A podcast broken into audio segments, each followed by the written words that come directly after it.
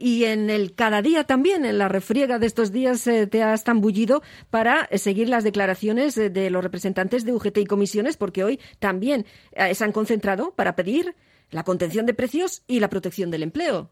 Eso es una concentración que ha sucedido a las 12 del mediodía en la plaza de Euskadi, bastante numerosa, había bastante gente, la verdad. Quizá también ha influido el que haya dos sindicatos conjuntamente y también que la ciudadanía empieza a estar un poco harta de la subida de precios, de la electricidad y de todas las subidas en general que últimamente están siendo muchas y muy variadas. Así que UGT y Comisiones Obreras han convocado esta concentración para reclamar la contención de precios y proteger también el empleo, porque al final quienes acaban pagando los platos rotos son los de siempre, los trabajadores, y han hecho alusión también a la crisis de 2008, recordando que aquella vez también fue así.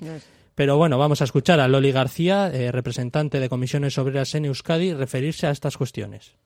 Hoy nos concentramos Comisiones Obreras y UGT aquí para exigir medidas concretas que reduzcan y abaraten los precios, esta disparatada escalada de los precios, que exigimos medidas para proteger el empleo y exigimos medidas también para frenar el, el deterioro de nuestras condiciones de vida.